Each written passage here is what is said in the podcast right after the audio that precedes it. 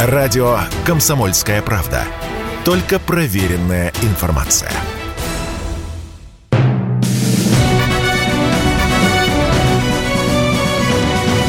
Клуб знаменитых путешественников. Совместный проект Русского географического общества и радио «Комсомольская правда». Здравствуйте, дорогие любители приключений. В эфире совместная программа Русского географического общества и радио «Комсомольская правда» «Клуб знаменитых путешественников». У микрофона я, постоянно ведущий Евгений Сазонов. А несколько недель назад я обещал вам в программе, которая была посвящена а, истории клада Толя, знаменитого русского исследователя Арктики, а, что отправлюсь в экспедицию на Таймыр а, вместе с учеными и потом все это подробно расскажу. Справка. Здесь я велел зарыть ящик с 48 банками консервированных щей, запаянный жестяной ящик с 6 килограммами сухарей, запаянный жестяной ящик с 6 килограммами овсянки, запаянный ящик, содержащий около полутора килограммов сахара, 4 килограмма шоколада, 7 плиток и один кирпичик чаю. Эта фраза в дневнике знаменитого российского полярного исследователя и геолога Эдуарда Толя, написанная 9 сентября 1900 года на западном побережье полуострова Таймыр, до сих пор эхом отзывается в истории. Именно благодаря ей спустя 73 года экспедиции «Комсомольской правды» под руководством Дмитрия Шпаро и был найден так и не пригодившийся первопроходцу склад провизии. Точнее, клад, потому что для науки эта находка оказалась бесценной. Ирония истории. Для русской полярной экспедиции 1900-1902 годов это была будничная промежуточная закладка продуктов. Эдуард Толь планировал воспользоваться запасом на обратном пути после нахождения земли Санникова, которую он неистово мечтал увидеть. Однако мечтам не удалось сбыться. Полярник трагически погиб осенью 1902 года на маршруте между островами Беннета и Новая Сибирь. Экспедиция была сорвана. Зарытые в вечной мерзлоте банки и ящики просто бросили, не видя в них больше никакой ценности. Сейчас нетронутая банка консервов для войск производства 1900 года, в которой уже 122 года находится щи с мясом и кашею, стоит как элитная квартира в Москве, порядка 200 тысяч евро, и хранится в специальном холодильнике. Брать ее можно только в перчатках – и когда ее вскроют для изучения, это сильно обогатит науку, потому что нигде в мире нет примера наблюдения за столь длительным хранением продуктов. Хотя часть щей с кашей можно и просто съесть, как это было сделано для проверки органолептических свойств в конце 20 века. Оказалось не просто съедобно, но даже вкусно. А овсянку из запасов Толя Дмитрий Игоревич Шпарот до сих пор вспоминает, мечтательно жмурясь, лучшая овсянка в жизни. Ну вот э, двое ученых сегодня у нас здесь, двое участников экспедиции, а даже трое, поскольку я тоже был участником экспедиции. И в гостях у нас сегодня руководитель экспедиции Таймыр 2022 Наталья Хаба, главный специалист отдела продовольственных товаров НИИ проблем хранения Росрезерва, и научный руководитель экспедиции Сергей Белецкий, директор Всероссийского научно-исследовательского института кондитерской промышленности. Все подробности об этой экспедиции из первых уст вы узнаете вот прямо буквально через несколько минут. А пока наша традиционная рубрика «Новости РГО». Клуб знаменитых путешественников. Главное событие лета для каждого любителя путешествий состоится уже на следующей неделе. С 8 по 28 августа в Московском парке Зарядье пройдет пятый фестиваль Русского географического общества.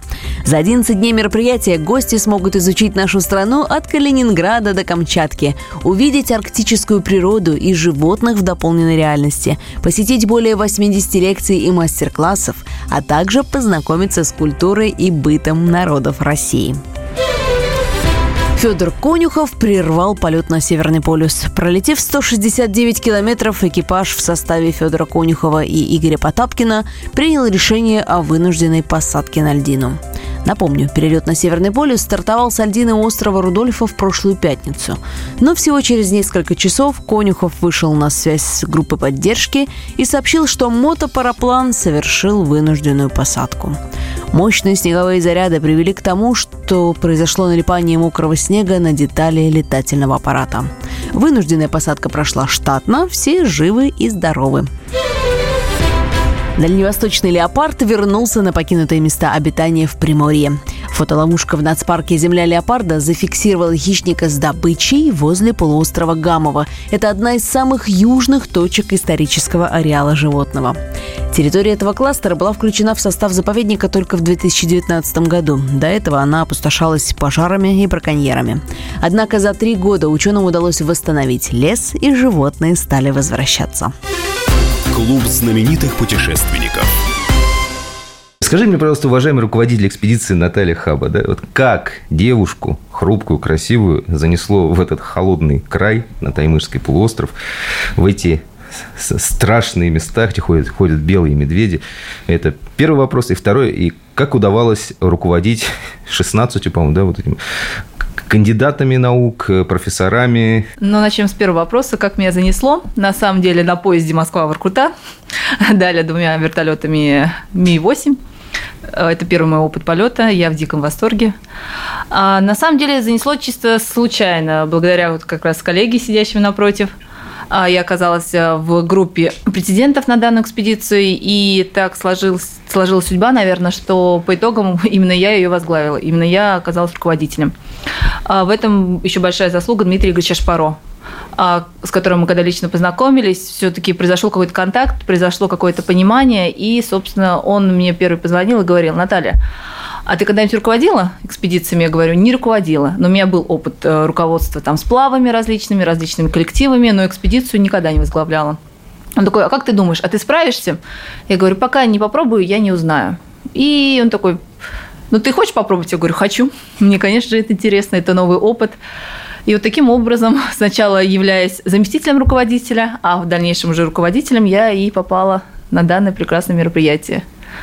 От полуострова Таймыр и условиями не пугали ни разу, ни, одно, ни одной минуты сомнений у меня не было. Это, я понимала, что это такой будет опыт, который, наверное, в жизни, я, конечно, надеюсь, через 6 лет повторится, но кто его знает, не будем так далеко загадывать. И я просто ухватилась за эту возможность и поняла, что несмотря на свое самочувствие, несмотря на какие-то проблемы, я не отпущу эту возможность. И обязательно там побываю. В плане мужчин, на самом деле, я тоже думала, там в основном все, кроме одного как бы, члена экспедиции, именно который участвовал в поисковой части, а взрослее меня, все-таки старше, у меня было опасение, что изначально у меня нет какого-то авторитета, потому что люди меня не знают, люди со мной лично не знакомы. А, но в процессе непосредственно экспедиции я поняла, что все люди готовы помочь, стоит только попросить. Даже, собственно, корреспондент готов был помочь вырыть эту замечательную яму и разобраться с этой мерзлотой. Я говорю, я очень довольна коллективом, и вот эта вот заслуга, которую мы сделали, это огромная работа, и это только благодаря сплоченности коллектива. И я была рада, что я оказалась частью этого коллектива. Сергей, ну давайте объясним радиослушателям, да, за, за каким мороженым 17 а, человек через всю, через пол России из Москвы отправились на полуостров Таймыр а, к месту, где в 1973 году был найден клад нет, точнее, склад Толя, да, но его называют кладом Толя, да. Угу. Вот в чем была науч, научная новизна данной экспедиции? Да, экспедиция была уже шестая, э, и каждый раз э, мы берем э, новый ассортимент, новые позиции, которые перспективны к длительному хранению. Вот в этот раз из новых продуктов, которые интересны для ученых, с точки зрения длительного хранения, мы взяли масло подсолнечное высокоолеиновое, вот, и, скорее всего, оно прохранится достаточно долго. Вот, мы взяли такие известные всем продукты, как пастила Белевская. Она сейчас очень популярна, набрала популярность. И, кстати, стали появляться подделки. Вот это уже свидетельствует о том, что продукт интересный. Вот этот продукт тоже может достаточно долго храниться. Вот. Ну и многие другие продукты. Каждый из 13 институтов, участвующих в экспедиции, э, принес что-то свое новое или улучшенное, потому что предыдущие экспедиции показали, что вот что-то хранится плохо, допустим, рыбный консервы первое. А вот, значит, э, нужно улучшить производство технологий этих консервов, чтобы уже модернизированные модернизированно произведенные консервы уже хранились дольше. Вот очень интересно то, что из э, новых позиций для ассортимента были заложены уже и промышленные товары, такие как там шерсть, хлопок, каучук, моторные масла, а, специально предназначенные для эксплуатации в северных районах. Какие еще были задачи экспедиции? Кроме того, чтобы зарыть новые продукты и посмотреть, что с ними произойдет через 6, 12 и так далее до 2050 года. Самое, по крайней мере, для меня, как для руководителя, это безопасность. Это у нас несколько задач экспедиции были. У каждого, скажем так, члена этой экспедиции, который представлял определенный либо институт, либо организацию, были свои задачи. А вот как, например, являясь сотрудником Росрезерва, у нас задача была посмотреть именно, как хранится продукция, которая стратегически важна для нас. Не только для нас, но и для всего населения. Все-таки мы обеспечиваем страну, не дай бог, там в случае чрезвычайных ситуаций, а, бед, катастроф и так далее. А, например, взять, если другие институты, или, например, даже если взять клуб приключения Дмитрия Ильича Шпаро, у него был тоже интерес посмотреть, а сможем ли мы отпугнуть мишек нашим способом и, возможно, даже запатентовать этот способ. То есть здесь было очень много задач. Основная научная, Сергей Леонидович подробнее расскажет, конечно, мы, насколько все знаем, многолетняя мерзлота вытесняет всю продукцию. У нас было, конечно, необходимо улучшить хранение, то есть заложить на более глубокий слой, более глубокий слой. Ну, проще говоря, выкопать новую выкопать, яму. Да, выкопать новую яму, да, чтобы обеспечить э, более-менее оптимальную температуру, то есть чтобы не было колебаний. Э, и эта задача была не из простых. В гостях у меня сегодня люди, которые рассказывают об уникальной экспедиции на полуостров Таймыр, а точнее на мыс Депо, где находится знаменитый легендарный склад Эдуарда Толя. Это мои гости, это Наталья Хаба, руководитель экспедиции, и научный руководитель экспедиции Сергей Белецкий. Скоро вернемся. Если тебя спросят, что слушаешь, ответь уверенно. Радио «Комсомольская правда». Ведь Радио КП – это истории и сюжеты о людях, которые обсуждает весь мир.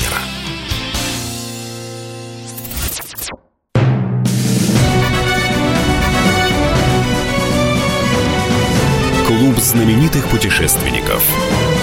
Совместный проект Русского географического общества и радио «Комсомольская правда». И снова здравствуйте, дорогие друзья. В эфире Клуб знаменитых путешественников, совместная программа Русского географического общества и радио «Комсомольская правда». У микрофона постоянно ведущий Евгений Сазонов. В гостях у нас сегодня люди, которые только что вернулись из уникальной экспедиции на полуостров Таймыр, а, к тому самому знаменитому месту, где был обнаружен в 1973 году склад Эдуарда Толя, знаменитого арктического путешественника, а, руководитель экспедиции Наталья Хаба и научный руководитель экспедиции Сергей Белецкий. Справка. История со складом Толя не только вкусная. Еще в 1973 году часть находок решили оставить до 2050 чтобы проверить, как изменится качественный продукт в вечной мерзлоте. Параллельно к старым запасам начали подкладывать и новые. С 1974 по 2016 год здесь побывали пять экспедиций. Сначала в мерзлоту докладывали новые продукты, затем виды упаковок, потом вообще микроорганизмы и горюче-смазочные материалы, каучук, шерсть, прочие несъедобные вещи. Богатства России Арктикой прирастать будут. Поэтому крайне важно знать, как поведет себя в экстремальных условиях все, что нужно для выживания человека. Есть еще одна идея. Многие слышали о хранилище судного дня на Шпицбергене. Там, в подземном бункере, собран семенной фонд со всего мира. Россия сделала первый шаг для создания своего хранилища природного. В 2010 году в Москву доставили зерно, пролежавшее в вечной мерзлоте 36 лет. Пшеница была посеяна, прекрасно взошла, и из нее испекли великолепный хлеб. В связи с этим Росрезерв пристально присматривается к вечной мерзлоте как к исполинскому и бесплатному холодильнику, способному работать целую вечность. Да хотя бы полвечности, уже немало. По медведям, вот э, ты сказала, э, медведи же... Э, расскажи, как, как, как они выглядят при близком рассмотрении. У нас же был подсчет угу. фиксированный. Да, да, сколько съедено нерп, сколько побывало мишек. И вот по нашим подсчетам мы увидели, получается, за 6 дней 11 медведей.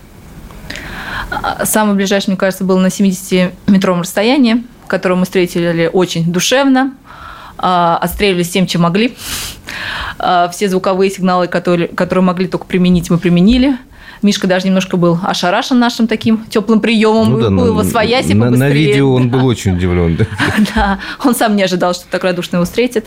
А остальные медведи все-таки нам, может быть, повезло, с одной стороны, с другой стороны, нет. Льды были на приличном расстоянии, поэтому медведи, в принципе, у них был свой, скажем так, рацион питания в виде нерп, и к нам они особо близко не подходили.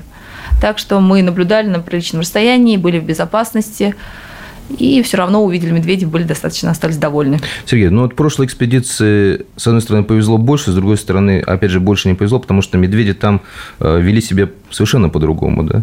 Да, совершенно верно.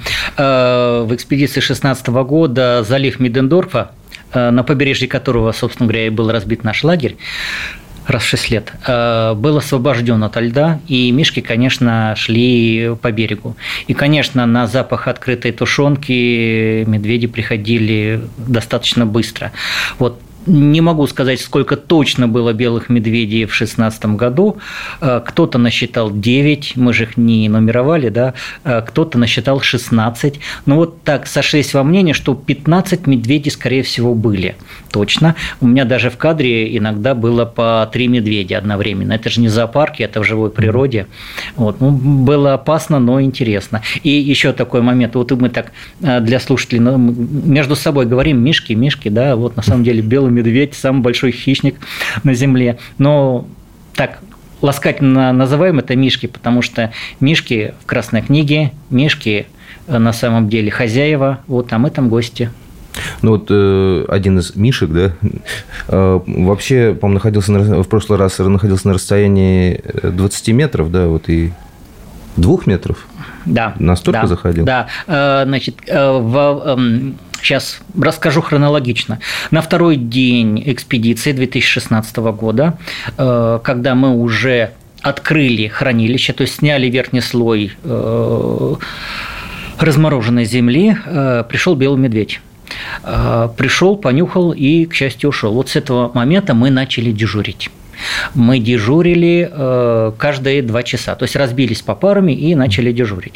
Но дежурили, наверное, не совсем добросовестно, дежурили, ну, все-таки холодновато, дождь идет, дежурили в палатке, в палатке штабе. То есть э, дверка открыта, мы периодически высовываем голову, смотрим горизонт э, без мишек, без мишек. И вот... Ну, в, в этот раз было по-другому. В этом да. ходили по периметру, смотрели. Все правильно. И вот, да, и в одну ночь, в один полярный, там же полярный день. В один прекрасный момент. Да, в 2 часа ночи э, в палатку зашел медведь, Мишка. Где-то небольшой, два с половиной года, ну, нам бы хватило, конечно, на всех. Вот. Надо дать должное э, замначальнику экспедиции э, Валерию Таркову, опытный охотник, опытный поисковик. Он быстро, моментально взял баллончик, э, газовый баллончик как раз против медведей, перцовый, и, э, собственно говоря, направил струю вот этого перца в сторону Мишки. Мишка был непосредственно вот в палатке, то есть там расстояние было полметра-метр где-то. Вот баллончик сработал, Мишка недовольно убежал из лагеря. Вот самое главное во все наши экспедиции медведи живы и люди целые. Это самое большое достижение. Ну, слава богу, таких, ну, конечно, жаль, красивых кадров хотелось бы в этой экспедиции, чтобы медведь был поближе, да, ну, слава богу, они где-то там на горизонте шатались, да. Вот две, две медведицы было, одна, одна да. мать-героиня, двое детей. Вот. Второй один медвежонок. Второй один медвежонок. Но, как Сергей Леонидович рассказывал, у нее сколько, три медведя в одном кадре было? Мы увидели же шесть, насколько я помню. Да, на одной льдине. Да, рекорд. На одной льдине. Рекорд. Ну, льдина большая. А, что, что за патентованное э, средство отпугивания белых медведей? Расскажи об этом, Наташа. А, на самом деле была такая идея у Дмитрия Игоревича Шпаро. Еще как раз в 2016 году самое лучшее средство для отпугивания медведей, как выяснилось, оказалось канистра, пустая канистра из-под спирта. И это самый неприятный звук для них был. И самое лучшее, что на них действовало, ни резиновые пули, ни выстрелы в воздух, потому что медведи все-таки это воспринимают, как я понимаю, треск льда, на них не действовало. И только вот эта канистра. В этом году эту запись, соответственно, перенесли а, в аудиоформат и решили применить. Но был один только вот такой момент. И очень сложно судить, что же все же больше отпугнуло Мишку. Либо наш прием, либо звук, либо световая сигнализация ракета, либо шумовой снаряд – Поэтому, к сожалению, так мы и не смогли проверить. Но через 6 лет новая экспедиция, кто знает. Экспедиция была разбита на две части. Те, кто создавал новый лабораторное экспериментальное хранилище, да, это вот, собственно, мы с депо, рядом со складом Толя и так далее, и так далее. А вторая группа из трех человек, кстати, вот во главе с Валерием, да? Да, Тарковым. Таркова. Да, она это поисковики, которые э, находились на Бухте Бухта Книповича. Книпо- бухте Книповича, да. да, и искали. А что они там искали? А, но существует же несколько захоронений. И вот они искали как раз одно из самых э, больших захоронений, где там вес общей продукции составлял чуть ли не 200 килограмм. Как если верить э, дневнику Колчака, который в свое время во время путешествия обнаружил. Но Колчак – это удивительный человек, и золото его, про него пишут, но никто его не нашел. До сих пор ищут. Да, до сих пор ищут. И также вот хранилище. Как раз Ну, ребята искали. Продуктовый склад имеется Ну, по сути, да, депо это и есть э, вот, продуктовый, ну, склад. Мгм. И как раз там говорилось о той продукции, которая была заложена, упоминался коньяк, упоминался табак, то есть там больше было именно позиций, которые были бы интересны нам. А, Но в дневнике э, был так- такой момент, что это все было заложено во льдах, именно на глубине, на, по-моему, 2 метра. И когда ребята обнаружили место, которое вот э, идеально подходит под описание, они сказали, что там остался льда примерно 30-40 сантиметров. То есть, скорее всего, это все ушло в море, Уже к в море, сожалению, да. Но кто знает, кто знает. Может, если привести правильное оборудование, в этом, в этом году все-таки мы были ограничены по весу и по времени. К сожалению, погода подвела, и вместо 9 дней, которые мы планировали, они вот посвятить поиску, они смогли все потратить там 6 полноценных дней. Может быть, какие-то следы и остались. Но хотя бы мы обнаружили место уже точно, достоверно известное. И это уже большой, считаю, шаг, уже большой прорыв. Ну, то есть через 6 лет, возможно, там Возможно, снова- да, кто знает. Кто знает. Очень уж э, влечет э, коньяк, очень уж влечет табак, да, который там. Ну и там, наверное, консервов много, да? вот Конечно, там запаянные не только, ящики. это как бы просто про то, что упоминалось, на самом деле 200 килограмм – это очень большая, очень большая закладка. И, конечно, бы хотелось к ней немножко хотя бы прикоснуться к любой даже продукции. Потому что вот даже взять наши консервы знаменитые а, 1900 года, то качество, которое они показали, а, ту целостность, которую они до сих пор имеют, несмотря на столь длительный срок хранения, но это удивительно. Это очень удивительно, это интересно, и даже вот э, сейчас это составляет научный интерес для всех институтов, которые участвовали очно, заочно в этой экспедиции. Сергей, ну вот э, я помню тот момент, когда достали самый плохой бидон, наполовину полный льда, вот, разбирали его, и оказалось, что именно в этом плохом бидоне находилась самая ценная часть за- закладки. Да? вот. Да, провианта. Это три э, баночки консервов щи с мясом и кашей, именно тех, которые Эдуард Васильевич закладывал, э, по его приказу было заложено в 1900 году. Все верно. Мы их изъяли после того, как бидон оттаял. Одну э, баночку консервов достали и будем передавать, передали в Росрезерв для испытаний, а две других э, банки оставили на последующие выемки. Справка. Данный эксперимент в последнее время становится все дороже, а поэтому взвалить его на плечи можно теперь только сообща. Поддержку в его проведении оказывает не только Росрезерв, но и компания «Русгидро», которая взяла на себя значительные расходы по закупке топлива для вертолетов. Для понимания, стоимость тонны авиакеросина на Диксоне доходит до четверти миллиона рублей. Основной транспорт в тех местах вертолет Ми-8 съедает от 800 до 1000 литров в час. В гостях у меня сегодня два человека, которые только что вернулись из уникальной экспедиции на полуостров Таймыр. Это руководитель экспедиции Наталья Хаба и научный руководитель экспедиции Сергей Белецкий. Скоро вернемся. Радио «Комсомольская правда». Никаких фейков, только правда.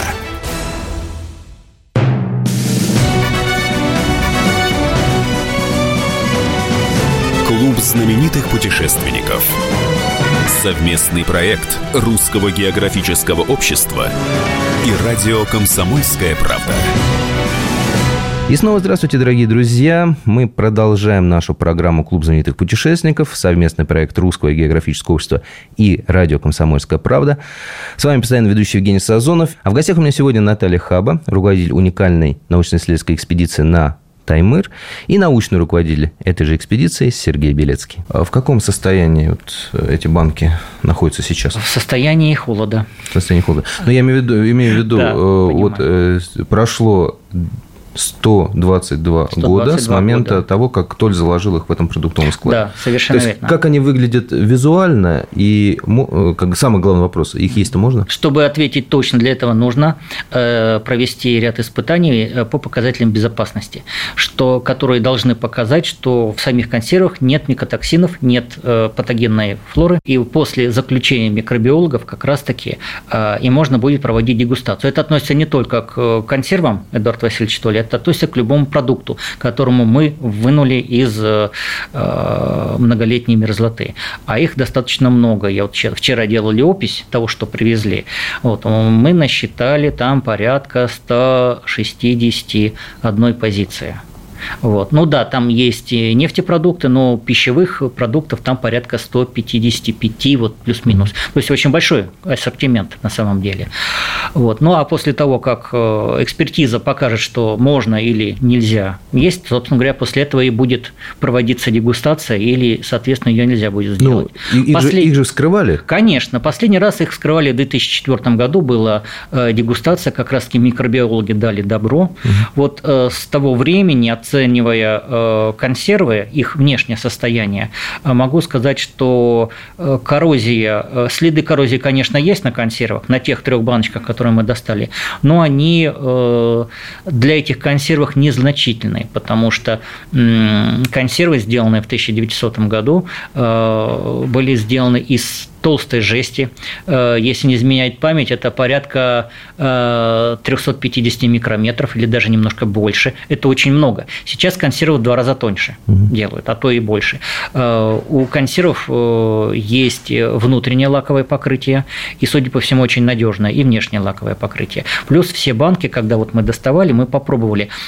Снаружи было что-то по типу солидола еще сохранившихся вот тех, с тех времен. времен. С тех времен тонкие, но слой вот. Ну и, и меня поразило то, что они яркие, как будто вот. Да. То есть это краски не потускнели за это время да, даже. Верно. Причем очень интересно тот факт, что, во-первых, рецепт лака до сих пор не раскрыт. И вот было бы интересно как раз-таки э, проанализировать э, рецепт лака, который был в тех годах. Э, вот. Ну и консервы. Есть э, у нас научное подозрение, что консервы до сих пор э, сохранили свои потребительские свойства. Ну, это же было волнение, когда вот эту банку в руки брала, вот это 900 -го года. Конечно. Да. Эта банка старше меня во много-много раз. Конечно, было волнение. Настолько древние артефакты я еще не держала в своих руках, если не считать, э, не знаю, правда, настоящие настоящие зубы мамонта. Если верить людям, найденные недалеко как раз в тех же районах. Вот, конечно, был, не знаю, какое-то какое волнение, трепет. Ну, конечно, и запах нашей замечательной мерзлоты никуда не уходил, не отпускал. Ну да. Но когда меня спрашивали, меня много раз спрашивали, а вот для чего вы ездите туда?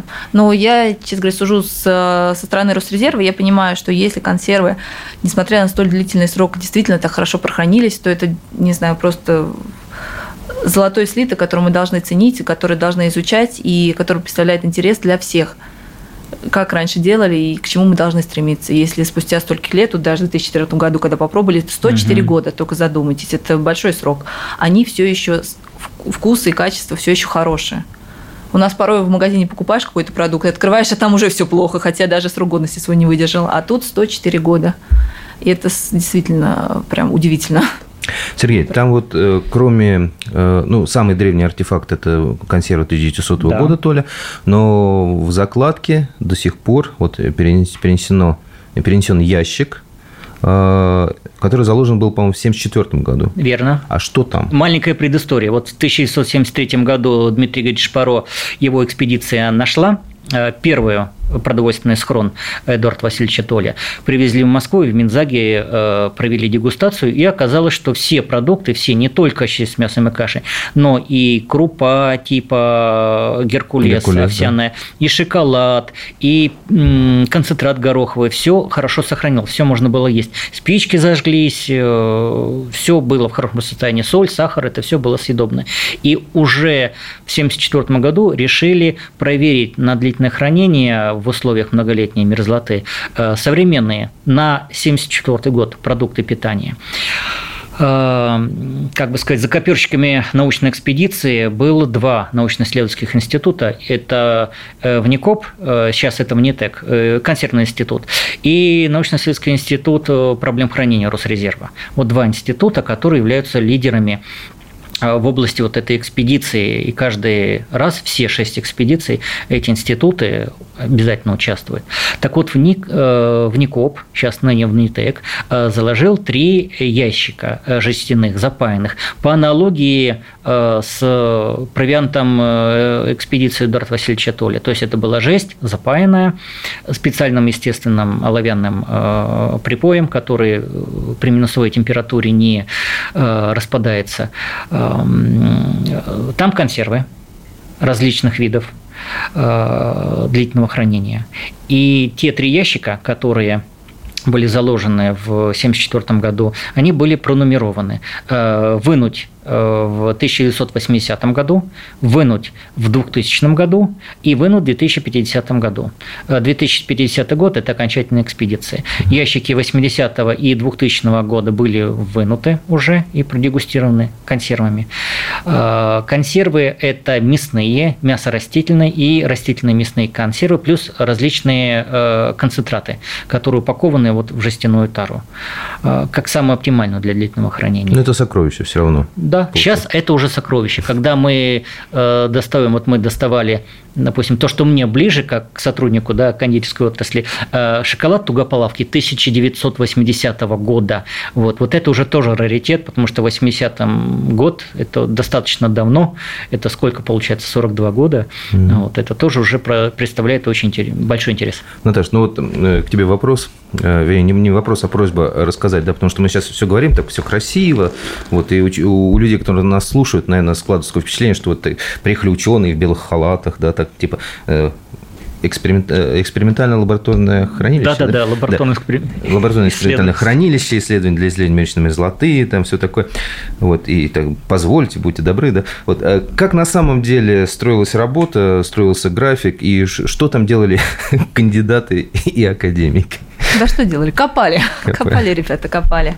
Не, на самом деле, как уже сказала, коллектив замечательный, проделана колоссальная работа.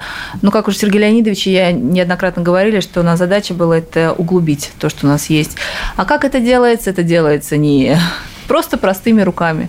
Это бралось все и выкапывалось. Как посмеялись, у нас группа копальщиков была, группа зачистки хранилища, которые освобождали как раз от э, остатков вечной мерзлоты. Вот. И, собственно, все делалось руками человека. Также у нас было, были обязательно дежурные во время полярной, полярного дня, точнее, условно, ночи, которую ты особо не замечаешь, ну, только по небольшим изменениям температуры, которые следили как раз за мишками, чтобы в этот раз мишки в палатку к нам случайно не забрались. Да, неприятно как-то было бы видеть. Насколько мне известно, у нас была ситуация, как бы такой пробный ночной подъем. Да, но дежурный поднял нас на второй, по-моему, день, да, когда. Да, достаточно. Да, причем он стучал в канистру и так э, довольно меланхолично кричал. Э, медведь грубо, пришел. Медведь пришел медведь в лагерь. Медведь в лагере пришел. Внимание. А что, где, где? Ну, правда, он оказался, к счастью, он принял за медведя камень в тумане, да. Вот. Хотя мы шутили, что на самом деле это был медведь, но увидев, что вы заметили, поставил камень и убежал. Мы тоже так думали, каждый камень оказался медведем. На что нам сказали, мы уже изучили все камни, это не он. Это не он. Да, так основная работа, конечно, это была направлена на безопасность, на выполнение наших непосредственных задач, которые были поставлены. Также а, обязательно, что велось это связь с, нашими, с нашим экипажем, и связь с нашей поисковой частью группы, потому что три человека все-таки, которые находятся в 150 километрах от нас, это все-таки вызывает ну, такого рода опасения, хоть люди опытные, даже опытнее, наверное, тех 14, которые были на месте, но все равно беспокоишься о товарищах. А как? А что? А Мишка? А не Мишка? Но им повезло, наверное, в какой-то степени и больше, и меньше. Медведя они не увидели от слова совсем. Поэтому основная все-таки, как я считаю, вот как мне тоже спрашивали, когда задавали вопрос, в чем твоя суть как руководителя? Я понимаю, моя суть все же поскольку мы говорим о, людях, моя суть это была безопасность людей в первую очередь. Второе это, конечно, выполнение работы. Я считаю, что обе оба, скажем так, задания были, оба моих цели были достигнуты. А так, как это все делалось? Все копалось, все руками копалось, и корреспондентов, и академиков, и докторов, и директоров. И обычными, просто руками обычного человека. По количеству кандидатов наук на квадратный метр, по-моему, там можно было симпозиум проводить просто. Настолько было много. Все было, но вечерами. Да. Но об этом история умалчивает.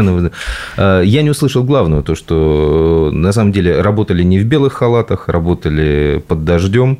А, погода, да, погода нас повезло. Да. нам повезло с погодой. Как мне сказали, это самые суровые условия за все вот, э, за все время экспедиции. Да. А, температура не более 10 градусов, палатки с утра, я помню, когда дежурили и 2, и 0, и 5 градусов, и кто-то даже видел снег. А под дождем, в сырость, в туман, в мороз, и, конечно, люди герои. Согревались работой. У микрофона постоянно ведущий Евгений Сазонов. В гостях у меня участники уникальной научно-исследовательской экспедиции на Таймыр.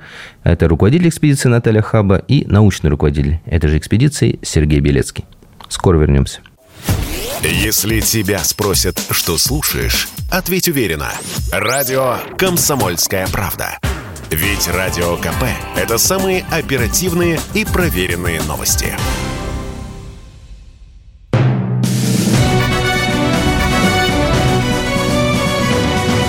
Клуб знаменитых путешественников. Совместный проект Русского географического общества и радио «Комсомольская правда». И снова здравствуйте, дорогие друзья. Клуб знаменитых путешественников «Совместное детище Русского географического общества» и радио «Комсомольская правда» продолжает свою работу. У микрофона постоянно ведущий Евгений Сазонов. Говорим мы сегодня об уникальной научно-исследовательской экспедиции на полуостров Таймыр. И в гостях у меня руководитель этой экспедиции Наталья Хаба и научный руководитель Сергей Белецкий. Насколько трудно копать вечную мерзлоту? Чем ее можно раскопать?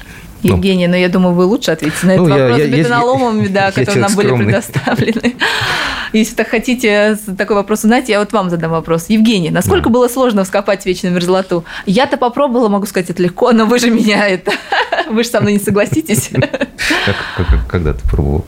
А уже на завершающем этапе мне дали попробовать поработать с бетоноломом. Я говорю, и ради этого вот выныли. А включили? Конечно. Завели? И включили, даже я начала дырки делать, то поняла, что испорчу ваш идеально ровный пол, поэтому Спасибо. подумала, что да. То есть легко, да? Очень легко. А, а если по 8 часов? Не, на самом деле, да, ну, поскольку я входил в то самое звено бетоноломщиков, да, бетонолом – это такой отбойный молоток, работающий на бензине, вот, ну, могу сказать, что да, что вечно мерзлоту чем только не пробовали копать, да, первые экспедиции работали, пытались работать кирками, кирки себя не оправдали, потому что от, от, от, отколупливали только небольшие куски мерзлой земли, вот, и потом стали работать ломами, ну и, наконец, там, железный конь пришел на смену крестьянской лошадке. И действительно, ну вот я не представляю, если бы не было бетоноломов, мы бы, наверное, я не знаю, чем бы мы все это выкопали там, потому что по составу ну, вот второй бетоноломщик Владимир, да, угу. вот он говорит, что это, это говорит, бетон, да, плохого качества, но это бетон. То есть мерзлая земля – это бетон. Вот, ну, и глядя, вот как мы первый день работали, с каким трудом мы все это откапывали и били, я, я уже начал сомневаться, что мы на 2 метра в землю-то, наверное, не уйдем. Вот, мы так, я с большим сомнением смотрел а потом как-то навострились, приноровились. А я, на удивление, никогда не сомневалась. Я верила в вас, я знала, что вы справитесь. Да. Как мне сказали изначально, вы справитесь, я в этом ни минут не сомневалась. Ну, приятно ваша вера в нас. Приятно. А как же? Как же Хорошо, самый главный вопрос, самый интересный вопрос по поводу закладок. Да? Вот. Алкоголь. Да? Было. Было. Э, э, правда ли, как, э, старики припоминают, да, что тот алкоголь, который закладывали в предыдущих экспедициях, потом доставали, он как-то менял свои качества. Вот. Правда. Несмотря на то, что этот вопрос нужно задать сотрудникам института э, бродильного, которые, собственно говоря, изготавливали лабораторные образцы алкоголя. Это спирты, разные очистки и ну, различные настойки. Э, когда проходила дегустация изъятых образцов, мы обнаружили, что алкоголь стал э, приятнее на Э, по вкусовым свойствам. И потом этот факт, в принципе, подтвердился и в литературе, потому что криоочистка, вымораживание сивушных масел, она идет только в плюс крепких, mm, естественно, вот напиткам. Да, то есть, э, если там, это все экстраполировать к нам в квартиру, да, то крепкие алкогольные напитки, которые есть у нас, положить в морозильную камеру, они станут вкуснее. А вот. сколько, сколько лет они должны лежать там?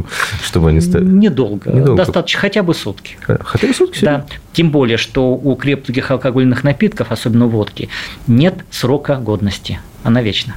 В этот раз, ну, в этот раз, а, а что мы в этот раз-то водку не положили туда? Положили. Положили? Положили водку, а. положили спирт, положили э, настойки крепкие. Джин был. было. Да. А, где, Джин, виски. Где был? Почему я пропустил этот волшебный момент? Да, Евгений, вы занимались углублением. А, я, я копал, да? Да.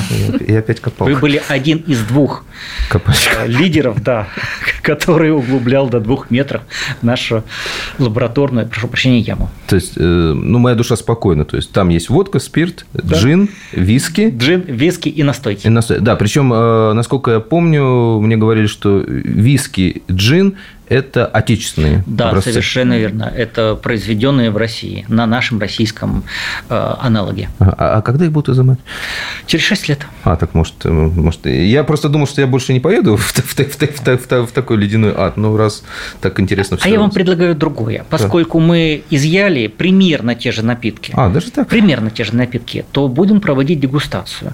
Я думаю, вот институт бродильных производств, он, э, если их попросить, пригласит, э, может пригласить к себе на дегустацию. Так, Мы а, попробуем их. А, прекрасно. Но ведь нужна, как говорится, к хорошему алкоголю нужна и закуска. Когда будут, будут ли проводиться дегустации вот остальных продуктов, которые вынули, и когда? Да, ну вот сначала мы должны провести, про, провести опись, да? опись, что сделано в форме документа. Здесь рутина, здесь бюрократия, и без нее не, никак. Далее в институте э, в НИИХИ э, где-то, наверное, ориентировочно только там в начале сентября э, будет производиться выдача образцов каждому институту. Профильным, да? Вот? Да, совершенно верно. Под акт, акт приема передачи. Серьезно? Да, с актом выемки, с актом закладки. Вот, а далее далее, причем институты должны, уже именно должны будут иметь э, программы исследований.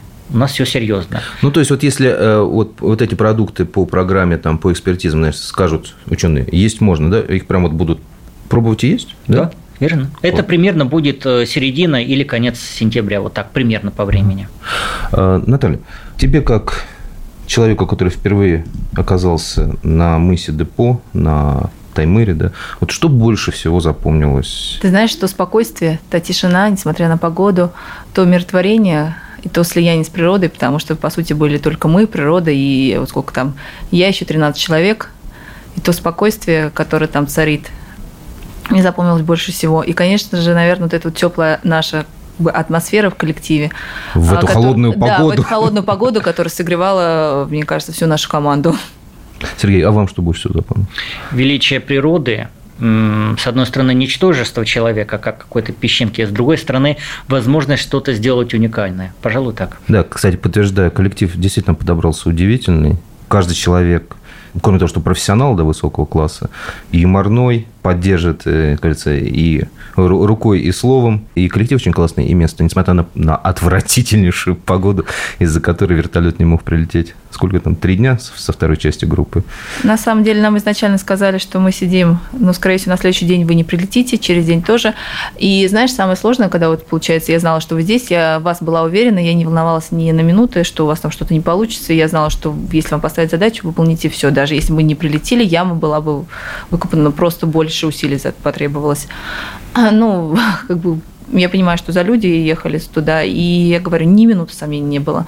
А больше как вызывало опасения именно вот оставаться в, в стороне от этого всего, в стороне от этой истории небольшой, в стороне от этой науки, и ждать, ждать каждый день, надеяться, верить. То есть у нас было каждый день несколько часов, когда мы вот сидели уже на вещах и думали, ну все, мы сейчас летим. И тут звонок переносится, звонок переносится, звонок отменяется, нас не пускает Челюскин. И так вот каждый день. На третий день, я не знаю, мы настолько уже распереживали, что мы просто к вам не прилетим что уже какое-то, наверное, отчаяние э, появилось в коллективе, но, слава богу, мы на следующий день все же взлетели, все же прилетели, погода у вас, правда, испортилась после нашего прилета, но это уже лирика. А, и у меня тоже было опасение потому что вы там жили отдельно, мы жили обособленно, у нас как-то своя история была, у вас своя небольшая. Я боялась все равно, что какой-то небольшой такой раскол будет. Но работа, как говорится, труд объединяет, труд э, сплочает, и то, что в дальнейшем было, ну, ты сам знаешь, как это было здорово. Это было безумно И под здорово. конец, как бы, людям не надоела эта погода, по возвращению, вот когда все говорили свои впечатления о поездке, хотели бы они поехать, не хотели, практически все, за исключением там одного человека. И то он сейчас уже как бы поменял свое мнение. Все говорят, я бы с удовольствием вернулся. Да, я, может быть, лучше подготовился в плане одежды, хотя я всех предупреждала, что, возможно, будет холодно, дождливо, пасмурно, возможно, легкий минус. Готовьтесь, ребята. Легкий. Природа, Легонький. природа, она такая суровая. А, но все готовы повторить этот опыт. Даже вот спроси, готов завтра поехать? Я думаю, все скажут, готов. Сергей, готовы завтра поехать? Готово, рюкзак не разбираю. Наталья, готова завтра? Конечно. С тем же коллективом хоть сегодня вылетаем. Ну и последний вопрос я задам себе. Евгений, готовы ли вы поехать? Да хоть сейчас. Спасибо огромное, дорогие друзья. Вот действительно, то, то, что сделали там, э, вот совершенно правильно сказал Сергей, говорит, прича- при, при, причастность к, к уникальности, да? Да, к, да. к уникальному эксперименту. К истории. К истории. История. Продолжение эксперимента, невольно начатое нашими полярными великими исследователями. Толь, Колчак, другие известные люди. Кто знает, может, через сто лет там будет звучать наша фамилия. Ну, меня в эту холодную дождливую погоду грела одна мысль, что та яма, которую мы вырыли, тот экспериментальный лабораторный комплекс, да, О, вот, я выучил, вот, э, на самом деле это уже действительно прикосновение к вечности. Ну, хотя бы к вечной мерзлоте. А, Это- многолетний. Это, это уже, Многолетний. это уже история. Это, Это уже уже история, это уже будет вспоминаться, это будет в дальнейшем, я думаю, обсуждаться. Надеемся, добрыми словами. Спасибо, друзья. Спасибо. Спасибо. огромное. К сожалению, наша программа подошла к концу. Ну, к моему огромному сожалению, потому что на тему уникальной научно-исследовательской экспедиции на Таймыр, участником которой мне действительно повезло стать, э, я готов беседовать вечно, потому что еще очень много интересных вещей осталось за кадром. Ну, может быть, когда-нибудь мы снова встретимся и снова об этом поговорим. В гостях у меня сегодня были руководитель экспедиции Наталья Хаба, главный специалист отдела продовольственных товаров НИИ проблем хранения Росрезерва и научный руководитель экспедиции Сергей Белецкий, директор Всероссийского научно-исследовательского института кондитерской промышленности. Ну и с вами был участник этой экспедиции, постоянно ведущий клуба знаменитых путешественников Евгений Сазонов. Услышимся через неделю. Проведите эту неделю, как всегда, с пользой, путешествуйте и, конечно же, изучайте географию, царицу наук. Клуб знаменитых путешественников.